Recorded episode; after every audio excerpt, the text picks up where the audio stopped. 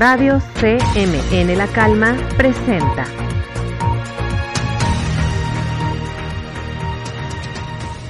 Bienvenidos a esta nueva emisión de Radio CMN La Calma.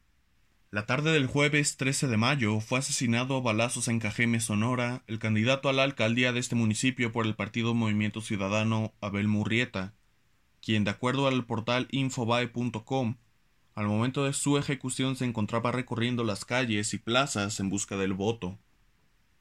De acuerdo con la información de este portal, el asesinato ocurrió cerca de las 5 pm en Ciudad Obregón. Según los primeros indicios, un hombre que caminaba por la zona le disparó al menos 10 veces. El candidato de 57 años quedó sobre la banqueta frente a sus colaboradores. Minutos después fue trasladado a un hospital privado, donde confirmaron su muerte. Murrieta era muy respetado en Sonora, donde fue procurador durante dos gobiernos y también el abogado de la familia Levarón en el caso de la masacre contra nueve de sus miembros en 2019 en Bavispe. Pero este no ha sido el único caso que se ha presentado. Juan Guzmán Ramírez, candidato a una diputación local en Guanajuato por parte de las bancadas del PRI y PRD, fue el blanco de un atentado durante la tarde de este lunes 17 de mayo en la ciudad de Moroleón. De acuerdo con el reporte de medios locales, los hechos ocurrieron cuando circulaba el candidato con su equipo de campaña a bordo de una camioneta Ford que recibió al menos dos impactos de bala en el parabrisas y también en la zona de la salpicadera izquierda. Cabe destacar que, supuestamente, el ataque fue realizado por dos sujetos que conducían una motocicleta. El ataque fue perpetrado mientras Juan Guzmán se dirigía hacia un evento de campaña, junto con algunos colaboradores que resultaron ilesos. Sin embargo, el candidato resultó herido y fue trasladado inmediatamente a un hospital local debido a lesiones punzocortantes derivadas del impacto de balas sobre los vidrios del vehículo. También, este lunes, a las puertas del Instituto Electoral de Zapopan, una hielera con una cabeza de cerdo dentro fue encontrada junto con una nota que decía lo vas a pagar. El paquete iba dirigido al candidato a la alcaldía del municipio de Zapopan, Pedro Kumamoto. De acuerdo con el portal elpaís.com, Kumamoto responsabilizó enseguida a su principal rival, Juan José Frangi, de Movimiento Ciudadano, de lo que pudiera sucederle a él, a su familia o a cualquiera de su equipo. Se ha especulado que el recado que venía junto con la cabeza de cerdo tenía también otro destinatario, la ciudadanía de Jalisco, acorralada desde hace meses por el terror de las balaceras, cuerpos descuartizados y desaparecidos. Sin duda alguna, la escalada de violencia ha manchado de sangre las contiendas electorales y las elecciones de este próximo 6 de junio. Los invitamos a mantenerse informados sobre todos estos casos. Ahora pasamos con mi compañero Daniel, quien nos hablará sobre el regreso a clases en nuestro estado. Adelante, Daniel. Regreso a clases en Jalisco. Desde el 1 de marzo, de acuerdo con el Universal, más de 3.000 escuelas de Jalisco regresaron a clases presenciales con grupos de máximo 9 personas. Este lunes se oficializó el regreso a las aulas y se ampliaron las actividades que se pueden realizar en los planteles. Esto lleva a cada institución educativa a llevar un proceso para y con el fin de producir menos contagios, obviamente utilizando la sana distancia entre otros métodos. Recordemos también que durante más de un año no se tuvieron clases presenciales en las escuelas. En consecuencia, esto causó que las escuelas fueran vandalizadas durante la pandemia, causando daños por vandalismo por más de 90 millones de pesos. Este monto representa los daños de al menos de 400 escuelas que fueron vandalizadas durante los 15 meses que se permanecieron cerradas. Esto, obviamente, debido a la pandemia. Ahora pasaremos con mi compañera Velasco, que nos hablará sobre la cantidad de sucursales bancarias que han cerrado durante la pandemia. Crisis en bancos de México. A consecuencias de la pandemia, se han visto muy afectados, entre muchas cosas, los bancos con una disminución del 6.7%. Asimismo, la reducción de 1.013.064 tarjetas que fueron dadas de baja por los clientes en 867 sucursales dentro del país. Ahora pasamos con nuestra compañera Luz Andrea Salgado, que nos dará más informes sobre la disculpa del presidente Andrés Manuel López Obrador hacia los chinos. Este lunes, el presidente Andrés Manuel López Obrador ofreció una disculpa a la sociedad china debido a una masacre ocurrida en el año de 1911 en nuestro país. Torreón, Coahuila, donde sucedió el asesinato, era el refugio para ciudadanos chinos que huyeron de Estados Unidos por el racismo experimentado. Al pueblo mexicano le resultaba difícil aceptar que los chinos estaban en el país, pues eran considerados como una fuerte competencia laboral, por lo que la masacre fue realizada por fuerzas revolucionarias, a lo que AMLO se disculpó, se informó en la página web elfinanciero.com.mx. Seguimos con la entrevista de esta emisión. Adelante, Daniela. Muy buenas tardes tengan todos ustedes. El día de hoy nos acompaña nuestra compañera Avilú Pérez, quien forma parte de un ballet. Avilú, cuéntanos, ¿desde qué edad te llamó la atención el ser bailarina? Bueno, a mí me llamó la atención desde que soy muy pequeña, desde que tengo tres años. ¿Cada cuándo practicas? Practico una hora y media, cuatro días a la semana. ¿Qué es lo que más disfrutas hacer en tu tiempo libre? A mí me gusta mucho descansar, intentar relajarme un rato y escuchar música. ¿Tienes algún sueño relacionado con el baile? Sí, uno de mis sueños es ser bailarina profesional y bailar en alguna compañía en el extranjero.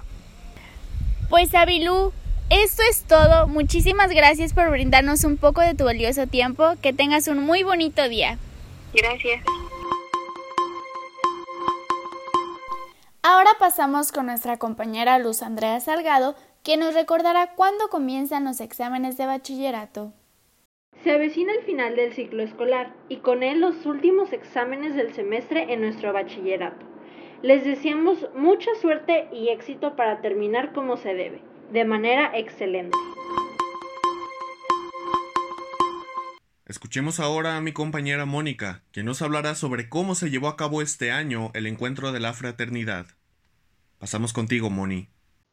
El EDELAF, el encuentro de la fraternidad, este año se realizó en línea.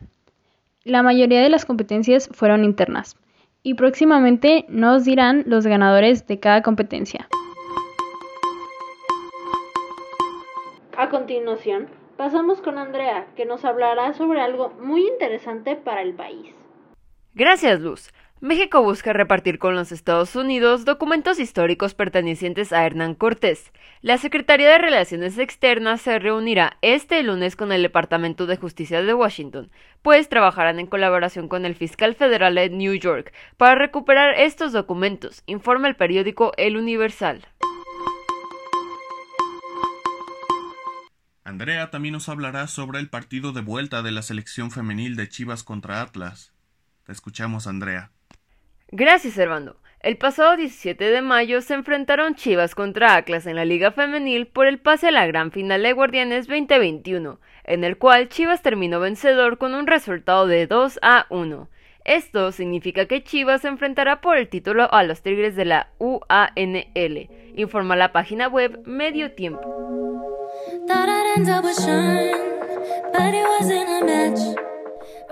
A continuación, mi compañera Priscila con unas noticias del mundo de la farándula.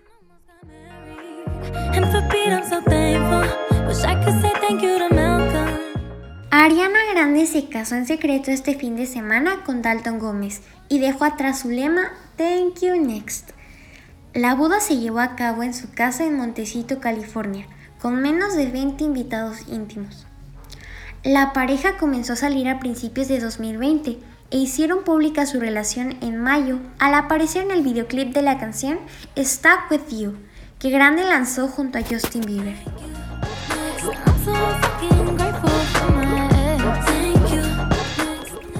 Nick Jonas sufrió un accidente la noche del sábado pasado mientras grababa un nuevo programa en Los Ángeles, California, en Estados Unidos, The Voice.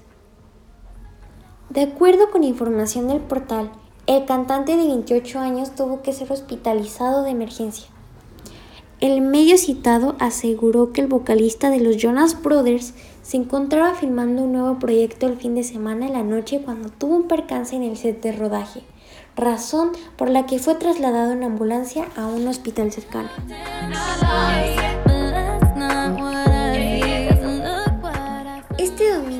Mesa, la representante de México, se coronó como Miss Universo 2020-2021 imponiéndose sobre las participantes de otros 73 países, incluyendo Brasil, India, Perú y República Dominicana.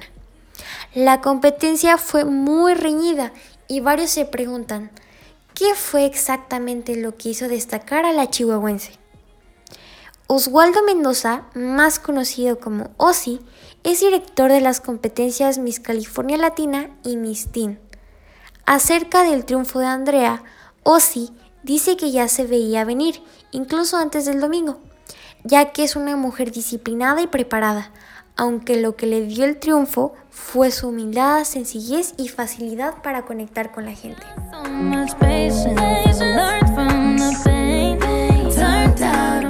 Como es característico en ellos, los integrantes de la banda mexicana Café Tacuba formaron con un buen humor y sarcasmo la aparición del equipo que les fue robado en 2019 en el estado de Puebla y que el día de hoy usa sin tapujos el sonido Fanía 97. Esto se suscitó a partir de la nota que fue publicada en el medio poblano Periódico Central, donde explicaba que Omar Rojas, propietario del sonido Fanía 97, uno de los más populares en ese estado, Presume entre sus conocidos que el equipo de luz y sonido de alta tecnología que utiliza es el mismo que le fue robado a Café Tacuba el 2 de mayo de 2019, cuando era transportado por tierra por la carretera Puebla-Córdoba rumbo a Cancún, y que posteriormente le fue otorgado por el capo Arturo Romero Aparicio, mejor conocido como el Cachibombo.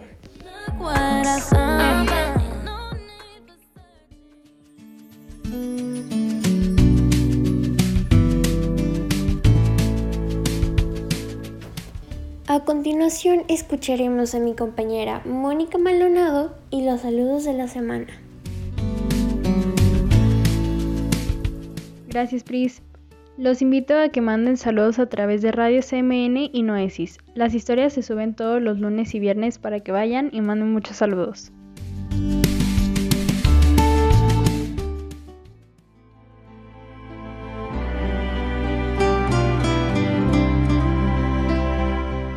Ahora pasamos con mi compañero Servando que nos hablará sobre los estrenos en las plataformas de streaming. Adelante, Servando.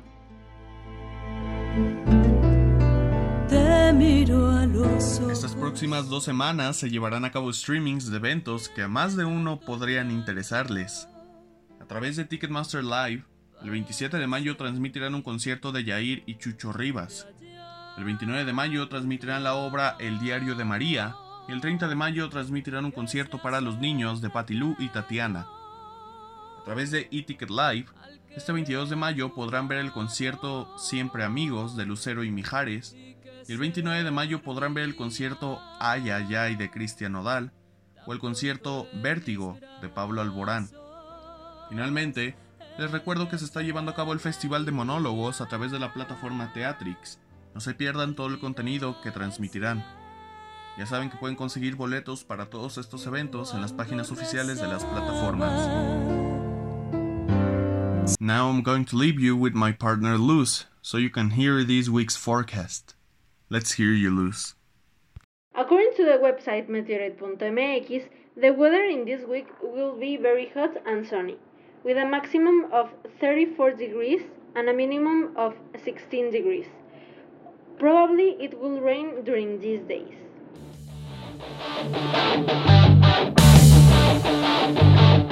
Como cierre de la emisión de hoy, vamos con Priscila para los cumpleaños de esta semana. El cumpleaños que tenemos del 21 al 27 de mayo es el siguiente. Emilio Santiago Gómez, Grupo 11, 22 de mayo. Eso ha sido todo por esta semana. En esta ocasión utilizamos las siguientes piezas musicales. Thank You Next, de Ariana Grande, bajo la licencia de Latin Author Perf, Warner Chappell, BMG Rights Management, Latin Author, Broadcast Music Inc., Pure Music y 15 sociedades de derechos musicales.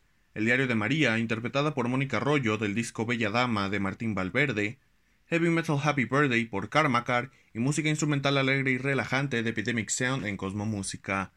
Muchas gracias por acompañarnos y nos vemos la siguiente semana en la siguiente emisión de Radio CMN La Calma. Radio CMN La Calma presentó.